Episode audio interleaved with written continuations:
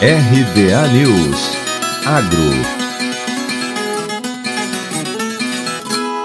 Confederação da Agricultura e Pecuária do Brasil, a CNA, participou na última sexta-feira da reunião virtual do projeto Monitor do Seguro Rural 2021 para discutir e avaliar produtos e serviços de seguro disponíveis para a pecuária bovina de leite e de corte e pastagem e milho silagem. O projeto é uma iniciativa do Ministério da Agricultura, Pecuária e Abastecimento em parceria com a CNA e outras entidades do setor.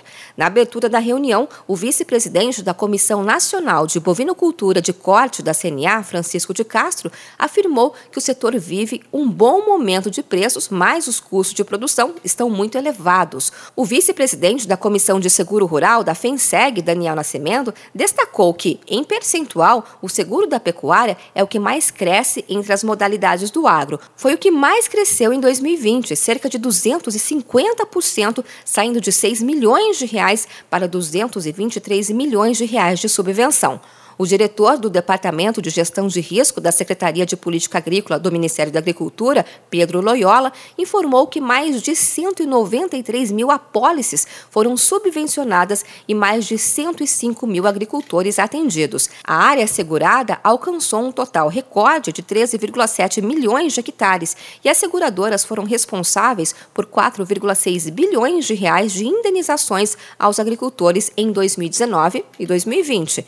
A superintendente de seguros rurais do MAFRE, Kátia Ruco Riveles, afirmou que o seguro pecuária garante indenização em caso de morte de animal destinado exclusivamente a consumo e produção de cria, recria e engorda. Atende também animais destinados à reprodução para incremento e ou melhoria de plantéis para monta natural, coleta de semente e transferência de embriões. O representante do Banco do Brasil, Luiz Leonardo Leite Filho, disse que o produto cobre doença não epidêmica, acidente, incêndio, raio, insolação e eletrocução, luta e ataque, seca incêndio sobre pastagem e redução do preço da rouba do produto. E por fim, o representante da operadora de seguro Agrobrasil, Daniel Sussumo Yuri, disse que o contrato do seguro cobre baixa do índice de produção forrageira e a vigência é de acordo com a macro-região. A próxima reunião do projeto Monitor será realizada no dia 16 de julho para avaliar os produtos do seguro disponíveis para o arroz.